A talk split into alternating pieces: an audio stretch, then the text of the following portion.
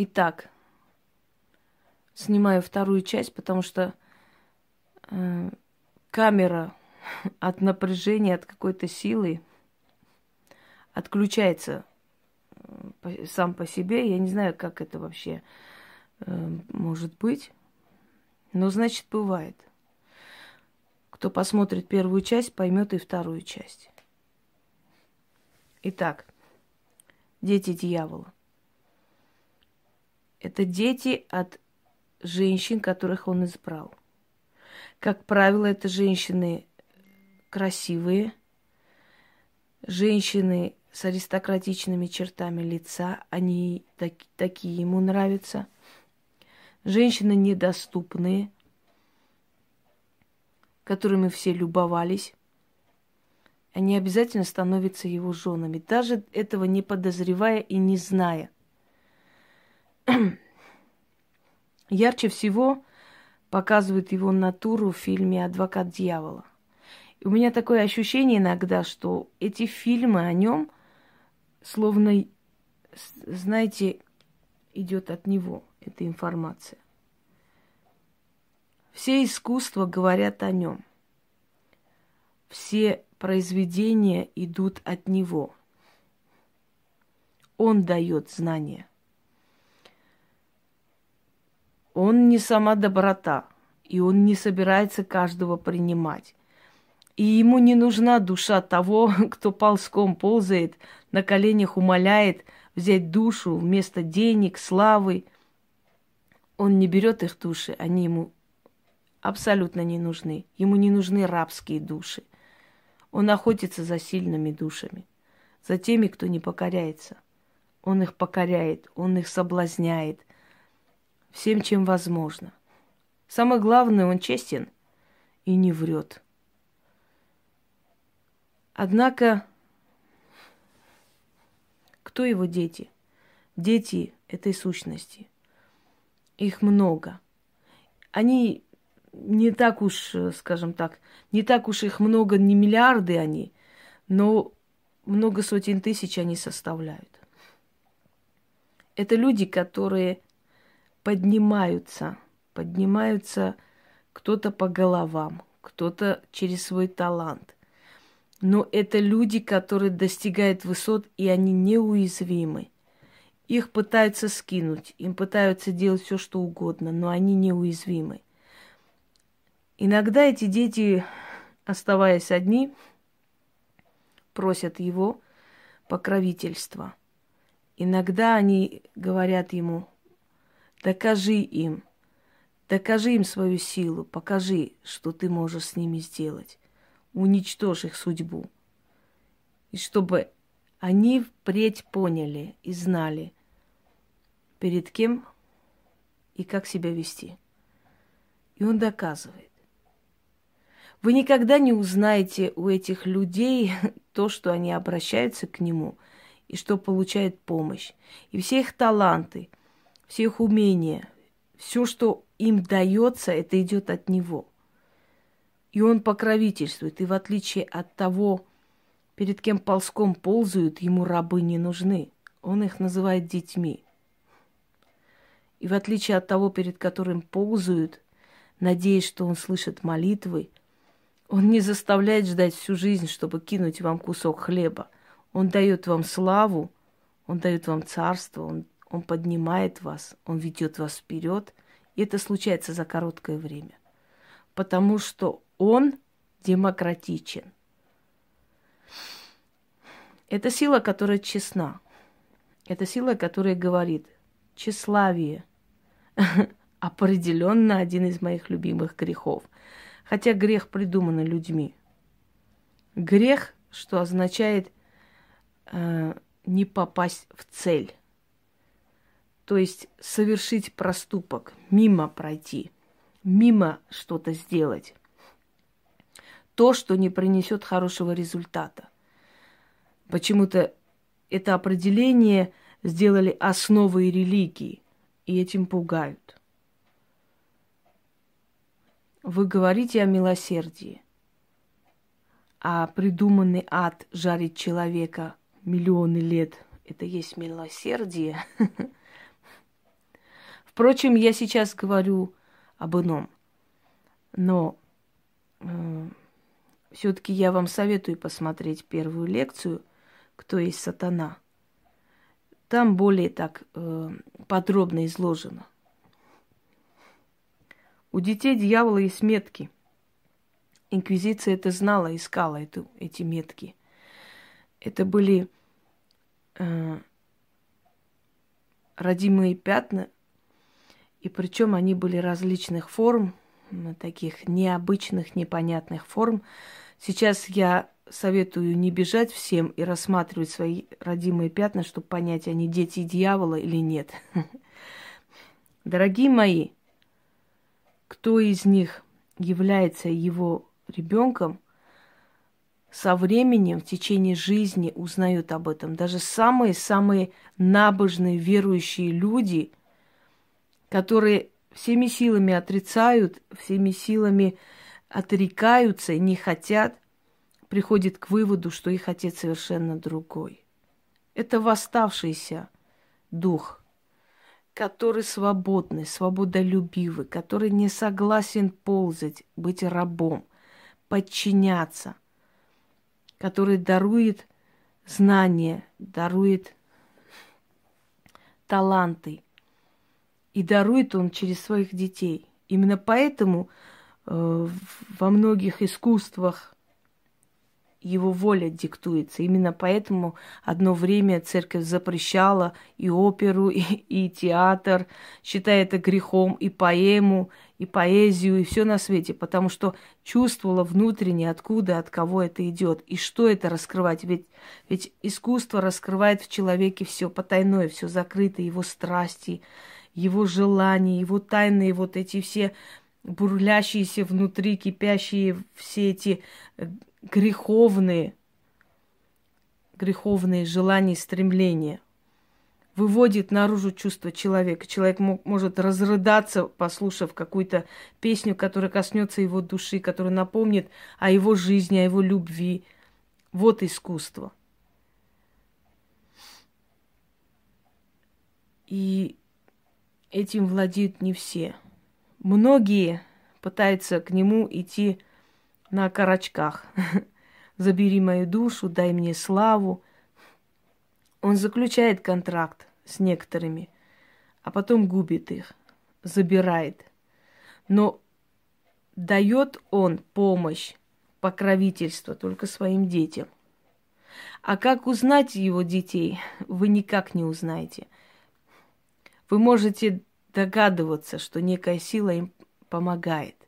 Именно поэтому многие, те, которые поднимаются, которые достигают больших высот, начинают вызывать подозрения, начинают говорить, он заключил контракт с дьяволом, или он пользуется черной магией, он что-то там такое делает, он уже начинает становиться подозрительным.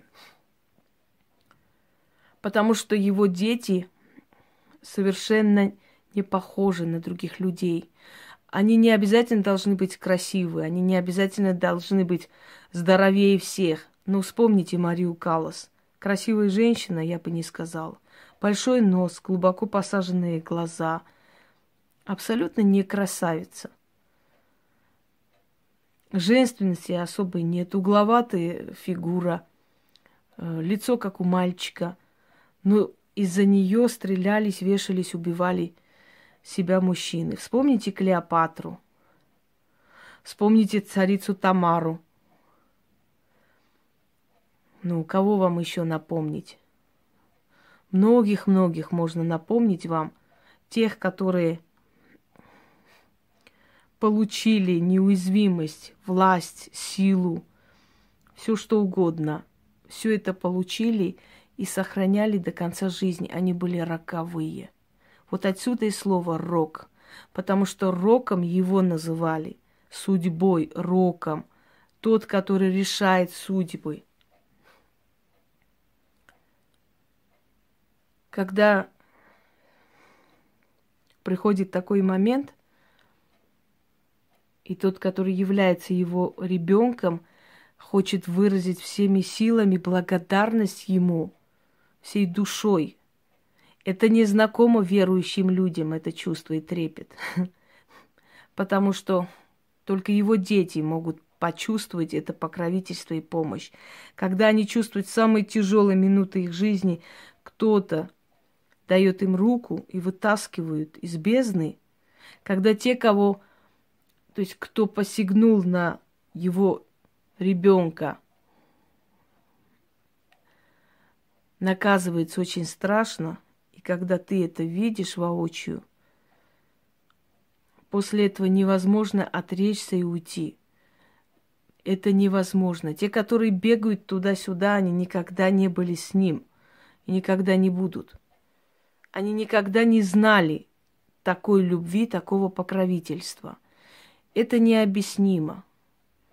И я не призываю всех бежать и поклоняться ему. Я просто пытаюсь вам объяснить, кто он есть, насколько эта сила трепетно, бережно относится к тем, которые его, его по крови, его продолжение, его представители на земле. Если помните, когда Христа испытывал сатана, он поднял его на гору и сказал, смотри, все земные царства, все тебе отдам, только поклоняйся мне. Так вот, как он может отдать все земные царства, если бы это были не его? Это говорит о том, что он Бог этой системы. Он находится здесь. Вы слышали, как говорят, до царя далеко, до Бога высоко. То есть люди правосудия никогда не искали и не надеялись, потому что знали, что не найдут. Так вот, сущность это здесь. И те, которые к нему обращаются, случайные личности, случайные люди, те, которые внедряются, пытаются внедриться в его мир, что-то у него попросить и что-то получить, могут быть очень наказаны. Он не любит чужаков. Он сам выбирает, кого надо. Те, которые являются его детьми, с детства чувствуют себя сиротой. Это чувство сиротости, это чувство одиночества, это чувство э, непонятости этим миром и этими людьми, она преследует его детей, и он об этом знает. И приходит такой момент, когда он зовет, когда он начинает приходить, когда он начинает явно помогать. Я почему говорю вам, что любой, кто является его чадом, это понял уже. Это понял, повернулся к нему и просит у него, и получает все, что хочет. Все, что ему заблагорассудится. И, и этот человек неуязвим, этот человек фартовый, этот человек начинает подниматься к вершине. Когда это происходит? Когда его ребенок, его дитя понимает, чей он – я вам еще раз говорю, самые верующие, набожные люди, которые искали, искали нечто, искали духовное спасение. Они э, голодные, искали информации, они хотели больше узнать. Им казалось, что они хотят найти Бога, они хотят приблизиться к Богу. И со временем они понимают, что они не в том направлении идут. Вот как только эти люди осознали, поняли – когда они поняли, кто их истинный отец, когда они покорились этому, когда они начали к нему обращаться, когда они стали его уважать, просить и обращаться к нему, после этого их земные испытания, их боль и то, как их душу через мясорубку пропускают каждый раз, это приостанавливается, и они становятся хозяевами положения. Теперь диктуют они, а не им. Опять язычок пламени появился. Вот он.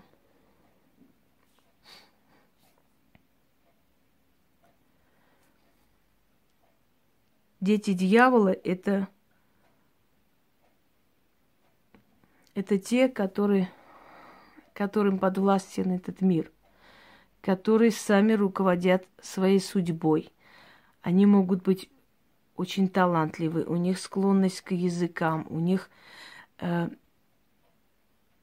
не, см- не обязательно, чтобы они все колдовали или что-то делали. Они могут быть прекрасные теноры, они могут быть режиссеры, они могут быть актеры. Есть в не- у некоторых режиссеров э, такие фильмы, которые просто непонятны простому уму, но в них такая глубина. Это, это нечто, это какая-то информация, которая извне приходит, и ты не понимаешь, как мог человек такое создать.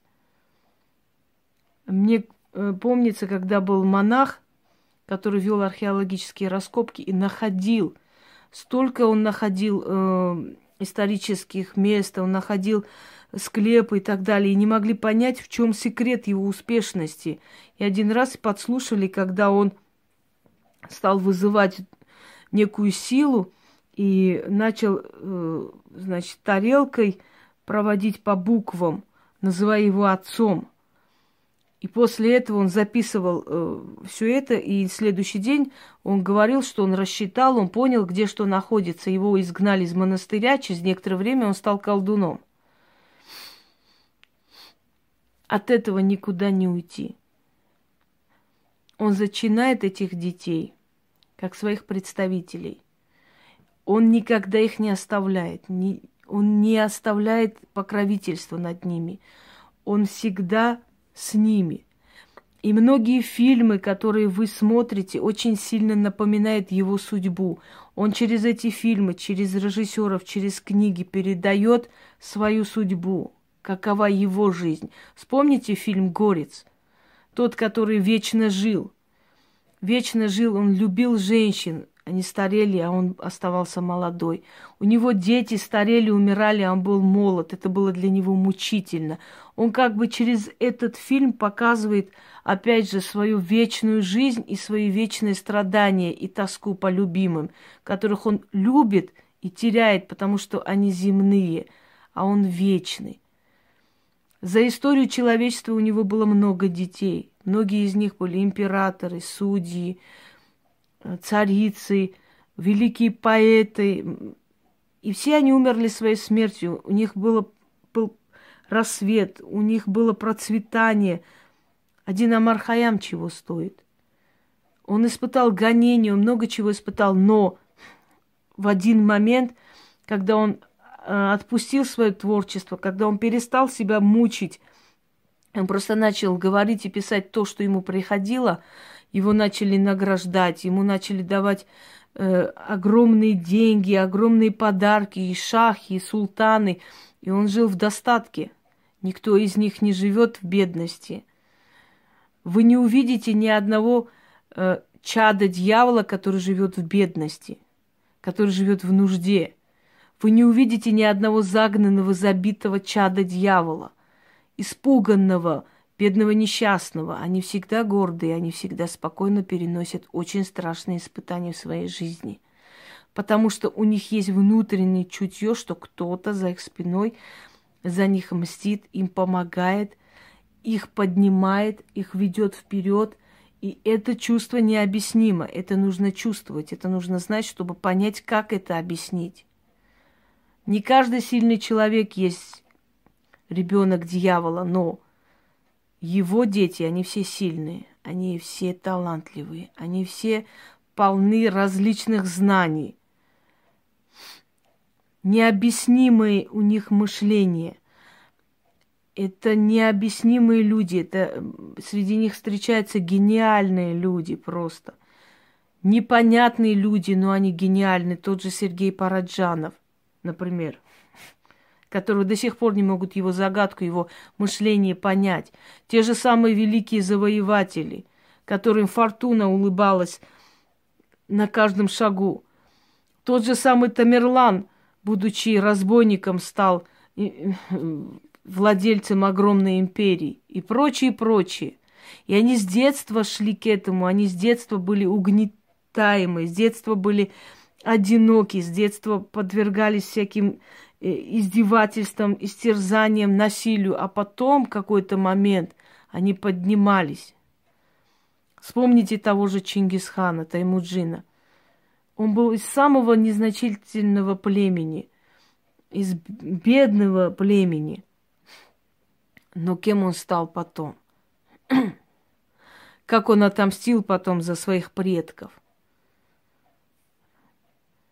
Итак, дети дьявола – это те, которые носители его гена. Те, которые рождаются в физиологическом теле, физическом проявлении, но являются его детьми. Поэтому они всегда в своей семье чувствуют себя чужими. Они всегда в своей семье чувствуют себя не своими. Как бы там ни было, это родные люди, родители, но они чувствуют, что они не такие, как все окружающие. Они не похожи на своих родителей. Может, э, физически похожи, но внутри они совершенно отдельные создания, они другие. И они всю жизнь знают, что есть некая сила, которая за их спиной. Со временем приходит осознание, кто он. До этого они как угодно его называют.